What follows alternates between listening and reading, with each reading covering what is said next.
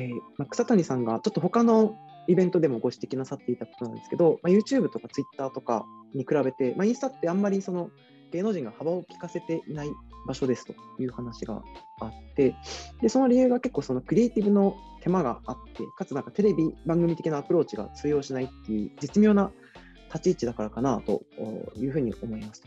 で今回はですねその具体的にどういうふうにコンテンツを作り込んでいったらいいのかという話を伺っていければと思います。ゲストは前回に引き続いて株式会社グラムス代表の草谷真由さんです。今回もよろしくお願いします。よろしくお願いします。はい。えー、そう、いざ、そのインスタグラムに力を入れようと思っても、なんかそもそも何を発信したらいいのかとか、どうやったらうまい写真が撮れるのかとか、どういった人に見てもらえるのかとか、なかなかわからないって方多いんじゃないかなと思います。ちょっとこの辺をうまく草谷さんメソッド化してらっしゃるので、伺いたいなと思います。はい。まず、なんでしょうね、そもそも草谷さん以前、そのファッションかけるカフェかけるトラベルみたいなテーマを見つけたって話があったと思うんですけど、なんかテーマってどういうふうに見つけていったらいいんでしょうか？うんうん、まずは継続できるかどうかが大事なんで、自分が興味があるのか、はい、あとその自分がそこになんかお金を費やせるかとか、なんかいろんな要素があると思うんですけど、やっぱり続けることが大前提なので、自分がこれなら発信できるっていうのをまずはインスタグラムの中とかでも雑誌とかでも日常のそのまあ外とか出てみてこういう発信ならできるかなっていう、まあ、ジャンルを見つけることは大事かなと思いますねまず。例えばどういったものがあるんですかね？例えばですけどじゃあ、はい、いつもネットフリックス見てますと。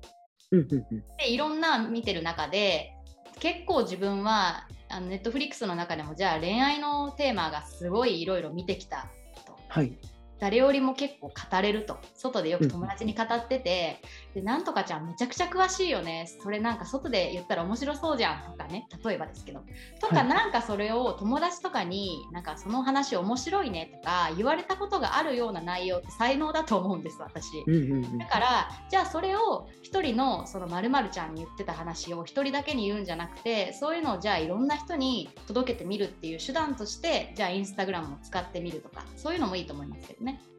なるほど。あ逆に言うとあれですね、友達さえ面白いと思わないコンテンツを、不特定多数に届けても意味ないよねみたいなところはありそうですね。完全にそれです。はい。一人でも面白いよって言われた内容は、かなり可能性があると思うんですよ。うん、なんでまあ私で言うとその服がたくさんあった中で、まあ、やっぱりそのもともとスタイリングとかの部分で、まあ、販売でもたくさんお洋服を売ってきたのでやっぱりブランドもよく知ってるし着こなしも分かるしだからまあ自分が被写体でのファッションを受けないのは分かってたけど何かしらそのスタイリング力で多分勝負できるっていうのは分かってたんですよね。それがまあ後ろの背景の色味たちと自分の着てるお洋服で1枚のアートみたいに写真を撮るっていうのをまあずっとやってきたのである種全体のスタイリング力で戦ってきたんですよね。だからそういうふうにこう、まあ、実際お客様に、まあ、自分の提案するお洋服が受けてたからそういう多分スタイリングは合ってるんだろうなとか、はい、そういうのからまあ発信もあのつながってるんじゃないかなというふうにあの思うので、はい、そういうふうにあの自分のお仕事の中でお客様に受けてる内容でもいいし、まあ、お友達によく話してて受けてる内容でもいいしなんかオタクっぽい感じで自分のなんかこの情報オタクだけど誰にも実は言ってないけど実はこれ語れるぞみたいなのをひっそりやるのもいいと思います。なるほど。うん確かに、まあ、そもそもあれですもん熱量が持てないことって毎日投稿とか無理ですもんね。そうなんです。でやっぱりあの途中でモチベーションが下がっちゃったりとかやる気がないですってなっちゃう子って、コンテンツ自体がその、うん、自分が興味がないので無理くりやっちゃってて、やっぱりそれが仕事よりも辛いですみたいな 言ったら仕事をやりながらそれを発信するっていう風になってくるとやっぱりワクワクすることじゃないと自分の24時間がもったいないじゃないですか。唯一の空いてる時間に発信してフォロワー増やしてってやっていく覚悟が必要なわけなのでやっぱり自分にメリットがないといけないかなっていうふうに思うんで興味あることかなと思います。うんまあ、ちゃんとやろうとしたら本当手間かかりますもんね写真を撮って。かかるんで。はいまあ、ある程度あの明るくとか綺麗な色に加工してで投稿本文もハッシュタグ考えたりとか、うん、すごい手間ですよね。そうですね。なるほど。他、まあ、インスタといえばやっぱり第一にバンで出るのが写真になるかなと思うんですけど、うん写真の撮り方、クリエイティブの作り方みたいなところでポイントがあれば伺いたいです。はい。写真に関してはやっぱりその掲載され方っていうのを一番考えないといけないって思うんですね掲載のされ方。はい、で、はいインスタグラムは、まあ、あの9マスに並んでる9マスというか横3列で縦はまあうんバーッとねスクロールしていくとずっと続いてますけどはい。基本的にまあスマホで見てそのうちのその横3列のうちの1じゃないですか。めっちゃちっちゃいんですよ、言うたら。ね。あのプロフィール画面から見てその自分のフィードで見るとまあちっちゃい四角なんですけどで、はい。フォローしてる方のタイムラインで見るとまあもうちょっとね気持ちうん画面の、まあ、フルスクリーンに近い部分ではあるんですけどとにかく画面がちっちゃいっていうところがインスタグラムのポイントなんですよね。なので、あのその写真の中にいっぱいごちゃごちゃ写ってたらダメなんです。うん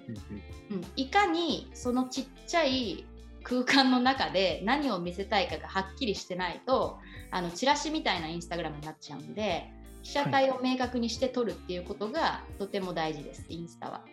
うんなるほど。なんかそれは何を気をつけ気をつけたらあの邪魔なものが映っていたらどかするとかそういう努力が必要って話なんですかね？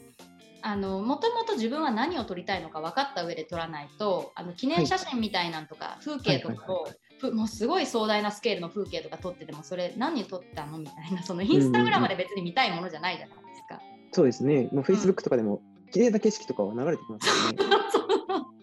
なので、まあ、インスタグラムってやっぱりその情報なので、写真の情報なので、あのしかも雑誌と違うんです。雑誌だとでっかいね、紙の中の写真なんであの被写体と後ろに背景になんかいろんなものが写ってても紙が大きいのであの全然ごちゃごちゃしてないんですけど、インスタのサイズがちっちゃくしちゃうと、背景もなんかいっぱいそのいらないものっていうかあのなんかじゃあ木となんかいろんな人とかちょっと後ろいたりとかして、まあ、ぼピンボケはしてるんですけどその前に被写体がいるとかっていう写真を、あのはい。横3列で見たらもう超縮小されちゃって何写してんだろうみたいなわけわかんなくなっちゃうんでうんうん。だから背景はシンプル。で被写体がまあ1個あるっていうようなイメージででもあんまりそれが、あの背景と被写体が乖離しすぎててももう今見てても面白くないってなっちゃうんでうんうんそのこのちっちゃすぎる写真の中にどれ何を伝えたくてっていうのがちゃんと明確に撮れてるかが私はすごく大事っていつも思ってます。なるほど。ねえこの間ちょっと一エピソードありましたけど、草谷さんがあるものを取ろうとして、そそのの後ろに人がいたから、その人がどこまで待っていたみたいなのがあありましたね。もうえ？日常茶飯事 もうその人がちょっとその私が撮りたいものから動かれた瞬間を抑えたりとかもうそれって数秒とかしかないんで、いかに撮りたいものに集中してるかっていう話なんですよね。はい。っていうぐらいやっぱりその私のインスタグラムを見ていただくと分かるんですけどその余計なものが何もってなくていつも一人の世界なのかなっていう写うん、真を、確かに。はい、ですよね。全く日常感ないと思うんです、ある意はい。味日常感を排除するために人がちょっと端っこにちょっとだけいるとか、なんかこうじゃあお花を写すにしても若干なんか水滴が垂れているとかそんなんも許せないわけですよ、うん、うん。っていうぐらいまあそのちゃんと被写体と向き合って撮るっていうのがなんかちょっとはい。普通のプロの写真家さんの撮り方とはまた違うのかなって思いますね、インスタの中の写真っていうのは。なるほどなるほど確かになんかレストランで写真撮られたりしてる時とかも、まあはい。テーブルがすごい綺麗に整ってそう。あれあの状況を作るの結構意外と難しいですよね。そうなんですあれって実はやってみたら絶対わかるんですけど意外にいろんなもの映ったりとか、まあ、あそうだね。とおしぼりがね綺麗に置いてあったりするんですけど、おしぼりとか紙ナフキンも実はいらなかったりとか、はい、ね、メメニューとかも邪魔ですもんね。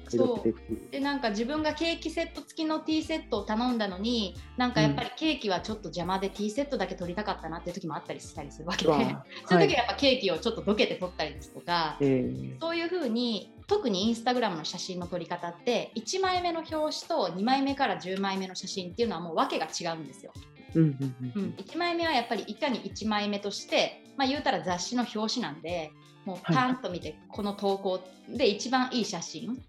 でそのフィードに馴染む写真っていうのが大事なんでその自分のプロフィール画面の横並びをデザインした上での1枚なのでよく撮れたからその写真を選んでるわけでもなくてその写真の下の写真とか横の写真っていう上下の写真のバランス見て決めてたりするのでそのあたりも、まあファッションコーデと一緒ですよね。トップスとボトムスの色味の合わせみたいな感じだったりとかしてあんまりその、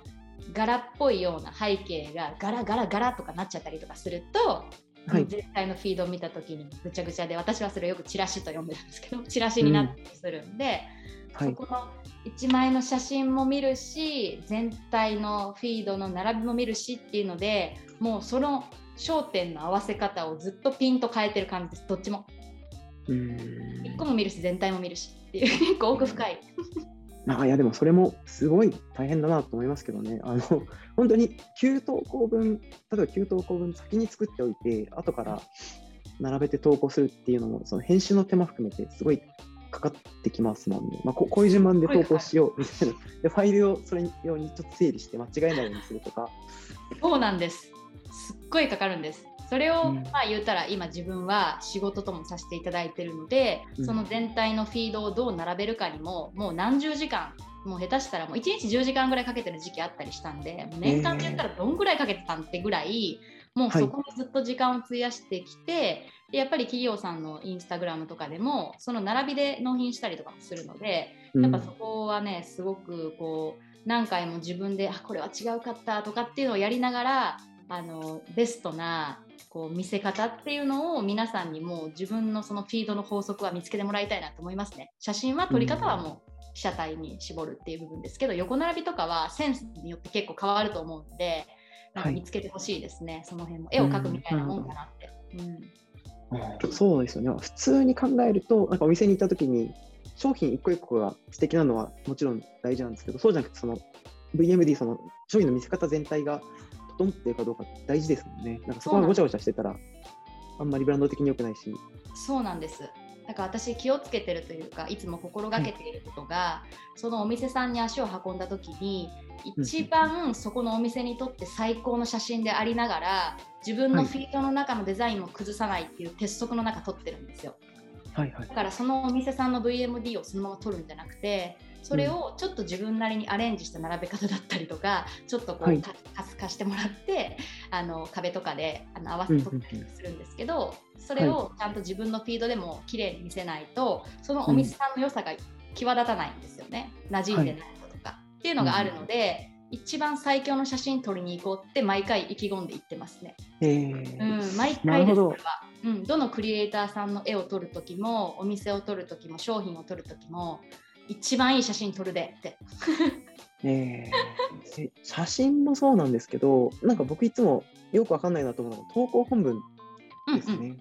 あれってどうしたらいいんですか、うんうん、本文に関しては、まあ、やっぱりその簡潔な情報みたいな部分をいかに自分ごとっぽく入れれるかみたいな,、なんかところが大事と思ってて、まあその、うん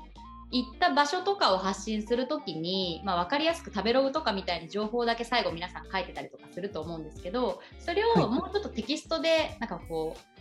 ちゃんと自分の口語帳っぽく埋め込んで、うん、すらっとなんか情報が頭に入ってくるみたいな風に入れれるといいのかなと思ってるので私はいつもその、まあ、自分の感想を入れていた時代もあったんですけど自分の感想多めみたいな時代もあったんですけど、うん、今はやっぱりそれよりも情報ベースを分かりやすくあの書くっていう風に心がけてるので、うん、実際行ったところとかその商品を写真を撮った後に Google とかでいろいろ調べてあこの情報入れといた方がいいなとかっていうのをちらっと入れたりとかするようにしてますね。えー、なるほど、そこは結構編集なさってるってことなんですあの、まあ、インスタ見る人ってあんまり肩張って見る人ってあんまりいないと思うので、そういうモードの人たちがにスッと入っていきやすいように編集していける。えー、その感じどっちかっていうとポエムポエムまでは言い過ぎですけどの方が近いのかなって思いますね、はい、あんまり硬い文章の人だと私も読まなくなっちゃって写真しか見ないんで、うん、なんかその写真のテンションぐらいな雰囲気で、はい、ちょっとその実際じゃあ行きたくなるようなポイント行ってよかったポイントとかもそうですしまあじゃあい。つは閉店、なんかいつからいつは空いてるとか、まあそういうちょっとした情報とか、ここちょっと店分かりづらかったからこの辺を曲がると分かりやすいとか なんか分からないですけど、はい、ちょっとした行ったから分かる情報もまあ一緒に合わせて入れるみたいな感じで、経験をちゃんと情報にするプラス、実際の情報もちゃんと調べた上でいるところだけ入れるっていう感じでもう本当に編集してますね。うん。なんかそのインスタのアルゴリズムでそのライク数とかもそうなんですコメントがついてると結構、うん。あの伸びやすいみたいな話は伺うんですけど、なんかコメントがつきやすいような投稿本文にするとか、そういうことも考えたりするものですか？あーコメントね。コメントやっぱりそれはついたら嬉しいんですけど実はい。際そのコメントが来てる人のノウハウっていうか、はい。であの実際自分もコメントしてるんですよね大体。うんうんうん。コメントしに行ってるからコメント来てるっていうパもあれば、うん、あとは、あの自分自身がやっぱり最強のカリスマすぎてそこでやっぱはいファンがコメントするっていう感じなので、やっぱり、あの私のような一般人がコメントをもらおうと思ったら自分が日々いろんな人のところにコメントしないと来ないなっていうふうには思うので自分はコメントしに行かないのでコメントはないですねあんまり。なるほど。そう一般人はコメントしないとあんまコメント来ないです。そうですよね。いや、なんか、あの、一部のセグメントで、お互いコメントめっちゃし,、し合ってる層いるな、みたいな、うん。そうそうそれはねみんななんですその層だけはみんなで盛り上げてみんなのインスタグラムに行って「まるまるちゃんかわいいね」とかやってるのでそれはもうはい庭の中でのコミュニティなんで、そこに自分が属してそういうことをしない限りはあのそういうコメントいっぱいのインスタグラムにはならないですね。うん、なるほど。あれはあれですごい手間かかりそうですもんね。そうすごいんですね。そうだからやっぱりコメントが欲しくて戦略的にやるっていうよりかはああいう人たちってはい本当に自分が好きでみんなにコメントしてそれでみんなコメント自分のとこにもしてくれるっていうようなお友達みたいな感じだと思うので、なんかその、私みたいなタイプの一匹狼タイプみたいなのとかだと多分あんまりコメント回ったりしないと思うのでコメントない人多いのかな。まあでもそういうのが好きな人はやったらいいんじゃない？みたいなね。そうそうそうそう。はい。好きな人はもうぜひコメントとかやっぱりそのインスタグラム内でのつながることがお好きっていう方もいらっしゃるので、あのはい。そういう方はぜひコメントされに行くと気づけば自分の庭もコメントまみれになってると思います。うん。うん。なるほど、なるほど。まあそのコメント気にしなくていいんだよっていう話だと思うんですけど、それはそれですごいちょっとか軽くなったなと思います。全く私気にしてないですね。自分コメントしないからそりゃそうだろうなって毎回思ってます。はい。あーなるほど。他にも、なんでしょうね、まあ、ちょっとテクニカルな話聞いていきたいなと思うんですけど、うんなんかじゃあ、そのコメントをやり取りしないんだけど、それでもなんか人に見てもらう方法みたいなものってあるものですか？まあ、やっぱりみんなの興味がある場所とかに行くっていうのも大事だと思うので、まあ、ある種やっぱハッシュタグのボリューム感だったりとかですよね、その地域柄なのかそのアートとかだとやっぱりカフェよりは当然発信見る人のパイって少ないと思うのでなんかはい。そういうこう一般的な興味関心が高い場所とか、ね、ジャンルの方がそれはもちろん見られますよって思います。うん実際自分が150フォロワーの鍵垢だった時っていうのはいろんな日本というか、まあ東京のあのカフェいろいろ行きましたけどやっぱりその吉祥寺よりも原宿の方が当然閲覧数多かったですとかありますから、うんうんうんなんかそういうのもあると思いますよ。なるほど。はい、まあ、その辺のバランス難しいですね。自分が関心ある、まあ、ニッチな層に刺しに行くのか、そうえーマスに、マスを取りに行くのか。そうなんです。でもこれってファッションブランドとも全く同じだと思っててやっぱりなんか見せ筋と売れ筋みたいなのあるじゃないですか。それと一緒だと思うので、い。まあ、いかにあのしっかりいろんな人に届く情報を差し込みながらでも本当は自分はこういう情報がメインなんだよっていうことを分かってもらえるようなコンテンツを、まあ、両方の意味で混ぜていくっていうようなことが必要かなと思いますね。うんなるほど。うん、そこが絶妙にちゃんと戦略練っていかなきゃっていうところなんですね。そうですね、うん、マスでやってたらやっぱりもう今もう発信者何十万フォロワーの情報の人たちめちゃくちゃいるんでもう全員一緒に見えるんですよね。その中でちょっとした違いを出すためにはやっぱり受けるコンテンツばっかり作ってても仕方ないのではって思ったりはしますね。なるほど。うん、ありがとうございます。なんか他に、なんでしょうね、テクニック寄りの、うんこれやっとけみたいなものってあったりしますか？そうですね、まあ、なんか結局テクニックのことよりも何のテーマで発信するかが明確でないことには、はい。1個の投稿でバズったところでフォロワー増えないので、あのはい。ちゃんとテーマ感があってフィードがある程度情報整っててビジュアルもなんかそんなぐちゃぐちゃしてないっていう私はその側の方が大事だと思ってるので、うん。はい。なんかその一個一個ももちろんですけどちゃんと軸があるのかどうか自分のその価値観みたいなのが明確な方がいいのかなっていうふうには思いますね。うん。なるほど。なんかそもそも投稿単品でいいのか、まあ、全部フォローして見る必要があるのかみたいなとうんうんころで、まあ、ちゃんとその全体で、えー一貫性があった方が良いし、なんかその中でもさらにその9つのマスをバランス取るとか、なんかはいえーニッチな情報もあれば、まあ、自分が本当に発信したいニッチな情報もあれば、まあ、人の目に触れるために、まあ、ちょっと跳ねるような投稿もあればみたいな、相当練って成立するみたいな感じなんですね。そうですねやっぱりせっかくその1個のコンテンツがバズって発見フィードに上がってきてあ素敵な投稿ってなって保存したとして、うん、でその人のプロフィール画面に行ってフィードをざっと見た時に、はい、あ他の投稿は大したことないんだってなってフォローされないってすごいもったいないことだなって思うんですよね。うん、うん、だからやっぱりその発見に上がった時にじゃあ自分がフォローされるようなフィードであるのかどうかっていうのをチェックしておく必要はあるのかなと思いますね。うん、ちなみにその草谷さんが個人的に面白いなみたいな思うインスタグラマーさんっていらしたりしますか、はい。あのもう私情報系のインスタグラム本当見てなくって最近。はい、でもうなんか人にフォーカスしてるようなあの発信の方がすごい面白くってその、ビジネスとしてこういうビジネスをされながらなんか自分のライフを発信しているみたいな人たちの、はい、もうライブ感のあるインスタグラムの運用っていうか発信をされてる人にすごく今興味があるんですよ。面白くって。はい今日今からもう出張行ってきますみたいな感じで、じゃあここどこでしないみたいな、でここでなんかランチしたとかそのそういう一つ一つのなんかこうランチしたとかのところもそのインスタのフィードを見た時になんかこういう発信してる人の行くご飯屋さんだからきっと美味しいんだろうなとかで、うん、そこのお店をフォローしといてまた行くったりとか、はいはいはい、なんかそういう感じであのミーハーですけどあのバチェラーの広報さんとかなんかそういう、なんかちょっとこうビジネスマンのインフルエンサーみたいな人の発信はめちゃくちゃ面白くて見てます。えー、そういう基準ある意味基準が高い人って下手な投稿なんか美味しくなかったなってなったら絶対投稿してないしそうなんです。だからそれで言うとやっぱり結局もう情報が溢れてきた中で次やっぱ実名で自分のポジションがある上で発信するってなるとリスクがめちゃくちゃあるんで発信者として、うん、そう。だから佐藤さんのおっしゃるように下手な情報は絶対にないのでガチ情報なんですよ。うんだからなんかそういうこの人のライフの中に入ってるなんかその情報を知りたいなみたいな人とか見つけられると多分人生豊かになる気がするんですよ。うんうんうん、面白いんじゃないかなと思ってえ逆になんか何見ます、さとしさん。僕は最近もうストーリーズしか見ないですね。うん、わかります。私もストーリーしか見てないです。フォローしてる人のストーリーズか、はいなんかそういう、はい、あのちょっと飛び抜けて面白い人はなんかたまにあのプロフィール見に行ったりとかして、うん、投稿を見てたりとか。なんかみんな最近面白い人ストーリーズの方が面白いんですよもはや、うん。はい、思いません？なんか投稿ってあんまなんかもう新規集めるために知ってもらうために投稿はしないといけないし発信していくんですけど、はい、なんか実際やっぱり私もフォローしてる人はもうなんかストーリーで見てる感じするんで、うん。まさに結構近くてあの大先輩の起業家の方ですごいグルメなあの舌が確かな方のストーリーズとか見て、はい、あのハッシュタグついてるのでそれ調べて食べログで調べて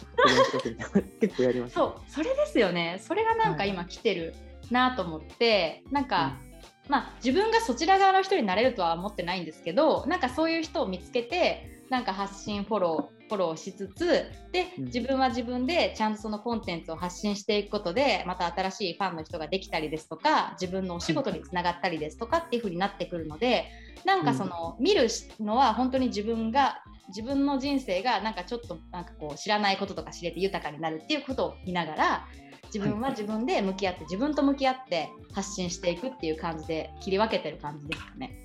うん、うん、なるほど。うん、いやストーリーズいいですよ。なんか僕もなんでしょうね、ちょっとお店に行って、で写真撮ってストーリーズにアップして、で、メンションつけると、その店の人から返信が来て、そうちょっとやり取りがあって、なんかちょっと裏話を教えてもらえたりとか、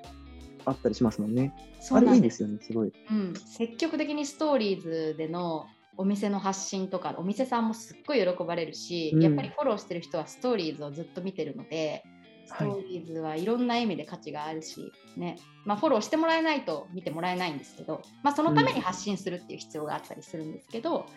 うん、はい、すごいやっぱ見てる部分はそこばっかり見てますね。うん、いやあれ設計うまいですよ。なんかストーリーズにメンションつけてアップするとその相手方のメッセージボックスにそれが入るので、まあ、そこから会話そのままつなぎやすいというかいい設計になってますよね、うん、あそこ。まさにあのそれでどんどん自分が行ったところでそこの行った先の人とつながるための設計がストーリーズの中にあるし実際インスタグラムのコンテンツ作ってフィードで発信した時もメンションとタグ付けで相手方にねあの投稿行って知ってもらえて、そこからお互い相互フォローになったりですとかっていうこうコミュニティがどんどんつながっていくっていうのがあるのでやっぱり結局自分が興味があって気になる庭っていう発信を続けていればそちら側の人と絶対つながっていけるので、あのそういうふうにあの自分の道筋をある程度決めた上でやればなんか発信も毎日楽しいしなんかこう、新しい道に行けるんじゃないかなっていうのは思いますね。なるほど。うん、だからこの辺が前回おっしゃっていたあの、まあ、フォロワーを増やすばかりじゃないというか、あの、うん、自分の趣味で、うんと、すごいフォロワーがいるわけじゃないんだけども、まあ、そこで何かを開拓していくみたいな手段としていいって話なんですか、ね、そうなんです。いやもう私ミラクルがたくさん起こりすぎてるんですよ、はい、インスタグラムの中で。えーはい、うん、で例えば一番の今年のミラクルっていうのが、はい、これもやっぱりいかにその話題性のチャンスを逃さないかっていうところがポイントなんですけどその、ロエベのポップアップが原宿で行われる時に前日に大雪が降ったんです東京。うん、で本来であれば大雪の日に外出たくないですよね。自分が予定ないとしたら。そうですね。はい。でね。でも私はその雪の日のロエベのところの写真撮ったら多分やばいだろうなって思ったんです。よ。はい、わざわざ行ったんですよ。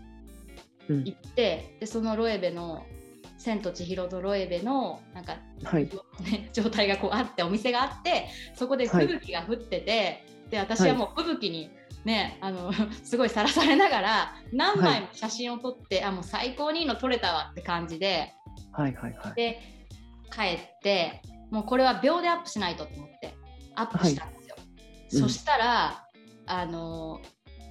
なんとなんとジョナサン・アンダーソンにリポストされてしまったっていう。えー、やばくないですか？やばいっすね。やばいですよ。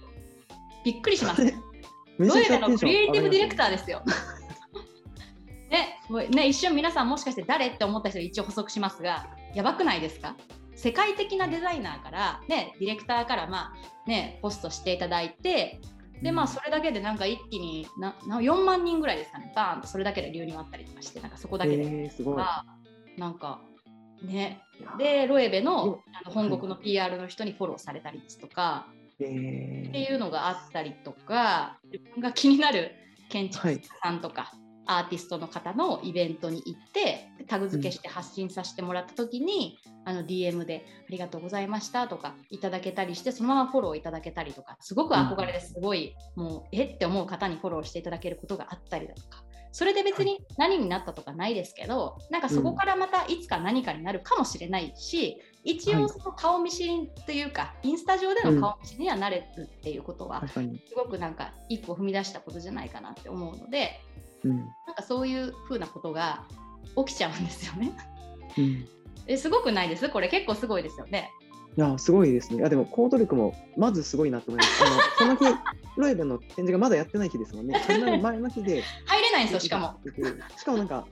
ちょっとアクセス悪いとこじゃなかったです。あの原宿のとこですか？そうなんか原宿のうん、ちょっとなんか、ちょっと入ったところです。そうですね、ちょっと歩かないといけないところですね、はいはい。ちょっとアクセス悪い。あそこでわざわざ。で、周りあんまなんもないとこですもんね。あ、なんもない、なんもないですね。そうですよね。うん、なんかちょっとふっと、あ、なんか良さそうってなって、なんかそのちょうどお知らせみたいな、明日から開催みたいな、はい、見たときに、え、なんかやばそうってなって、これ行かなあかんやつ、こんな雪だしみたいな。っていうような、なんかやっぱそういう、こうなんかピンとくる、うん。ことがあれば何何があっても行くみたいな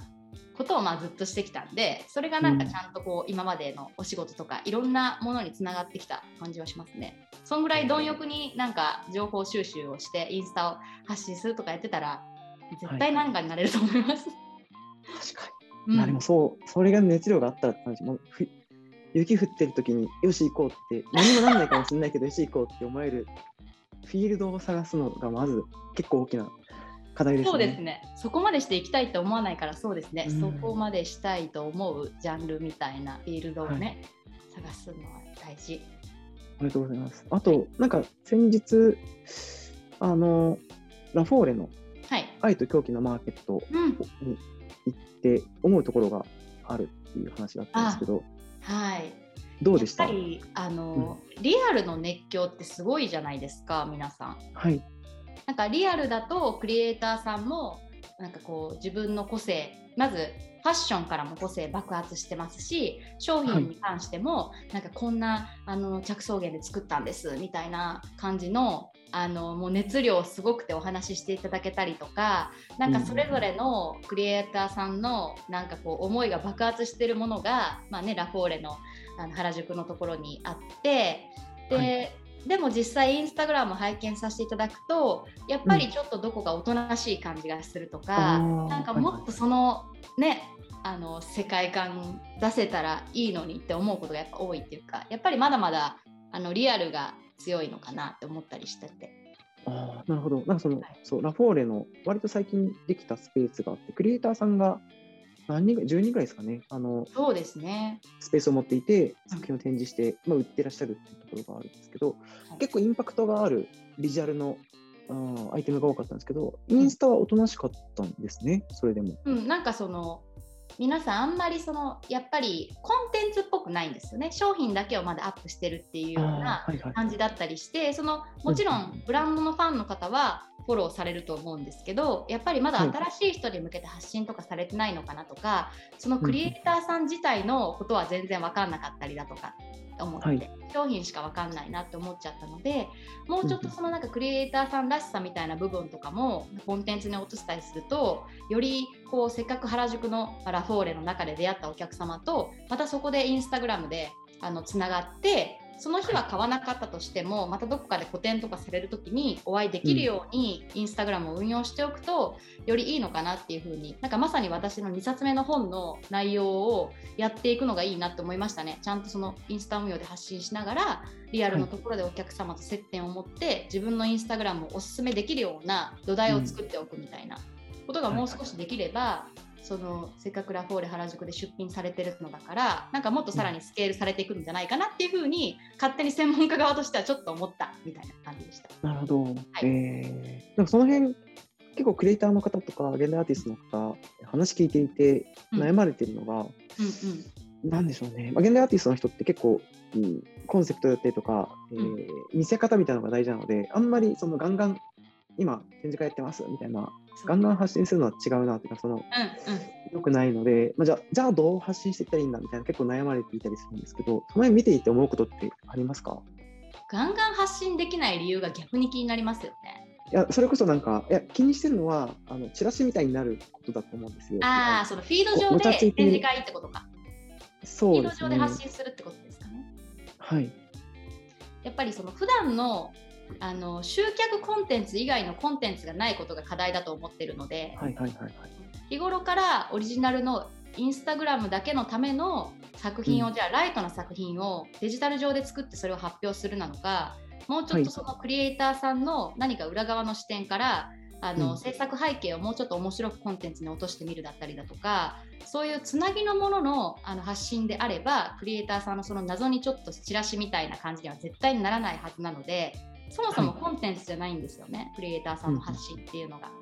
はい。うん、チラシの集客チラシになっちゃってる。んでだからその間を、はい、間の制作中の期間にどれだけインスタグラムの中での発信のにの内容のための情報を作ってあのフォロワーの方、うん、新しいフォロワーの方に認知していただけるかみたいなっていうところをやらないといけないのかなと思いますけど。はい、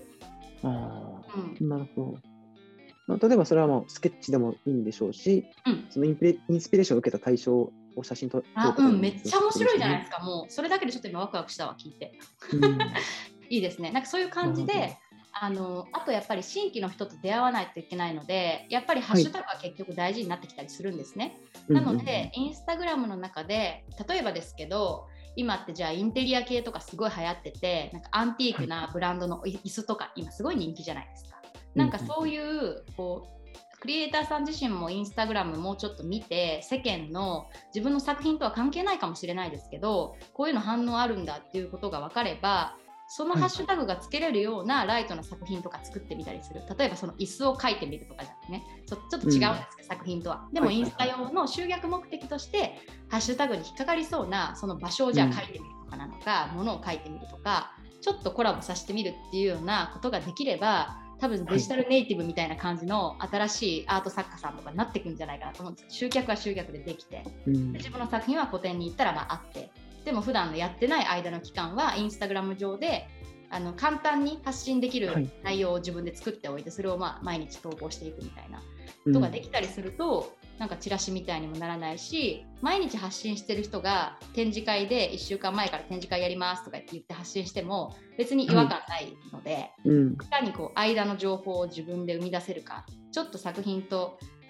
ちょっと離れた部分で新しいものがインスタ用に作れるかみたいなのも大事かなとは思いますけどね。うんあそれいいかもしれないですね。なんかそのじゃインスタ用にコンテンツ作ろうとなんか考えたときに、まあ、そのライトにものを作ったときに、まあ、それがそれで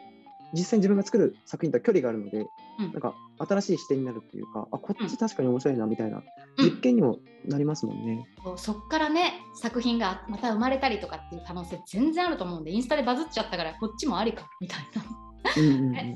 面白いと思うんでなんかそういう感じでちょっと自分の作品を作るフィールドみたいなのをインスタグラムバージョンみたいなのもちょっと頭開けてもらえたりするといいんじゃないかなっていうふうに思いますね。せっかくいっぱい来てるのにもったいないなと思っちゃって、はい、その作品のフィードしかないのは、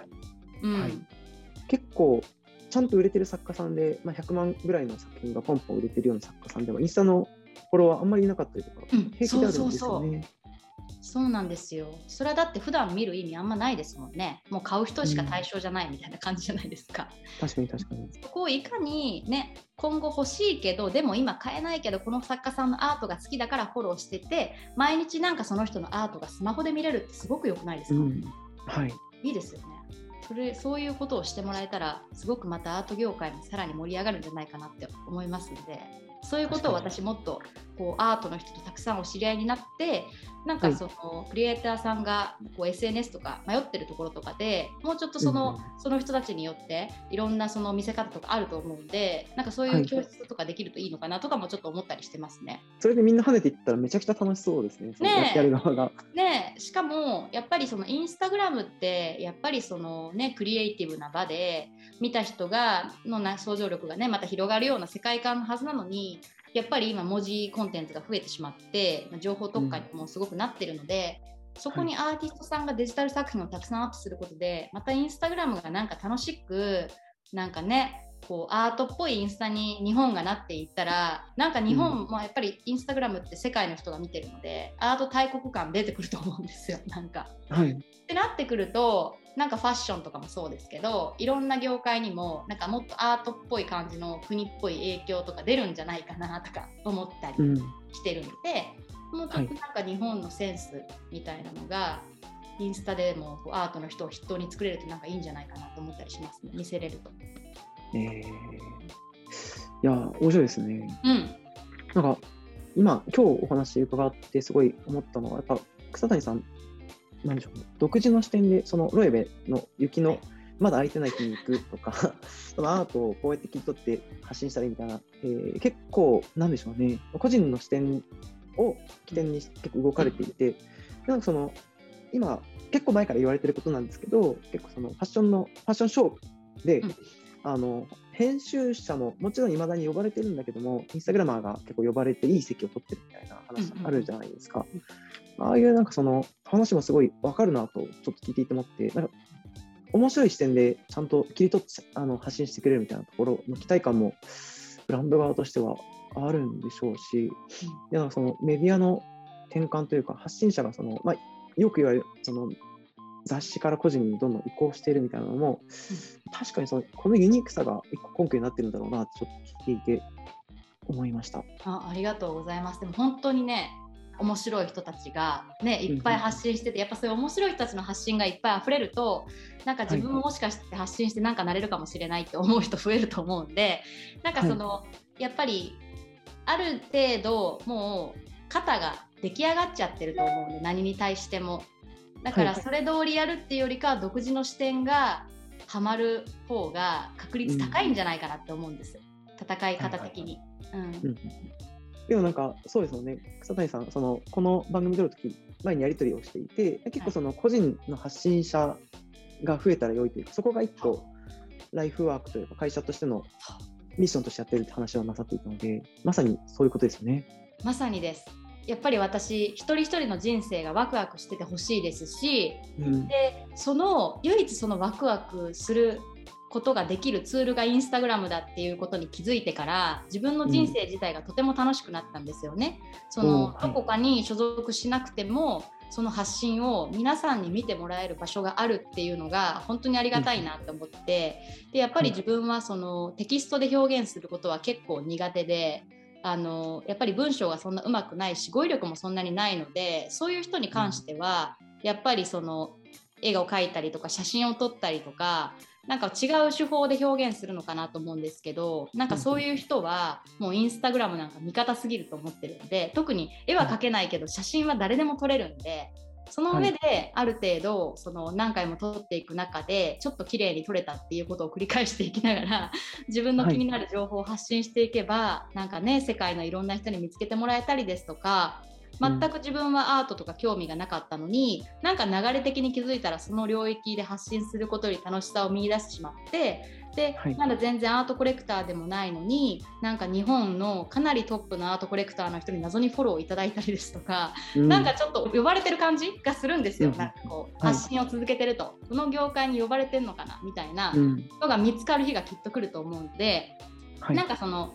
自分が独立してるしてないにかかわらずこう会社員されながらでも発信をちょっとしておけばまた新しい自分のなんかこう才能の発掘につながったりとかまずは副業とかにつながっていく可能性もありますしなんか今もうあのちょっと人生お疲れみたいになってる人もまた興味をもし見つけることができてそれを発信できたら急になんか人生変わるっていうことも全然あるんじゃないかなって思うので。うん、うん、なんかねちなみに私なんか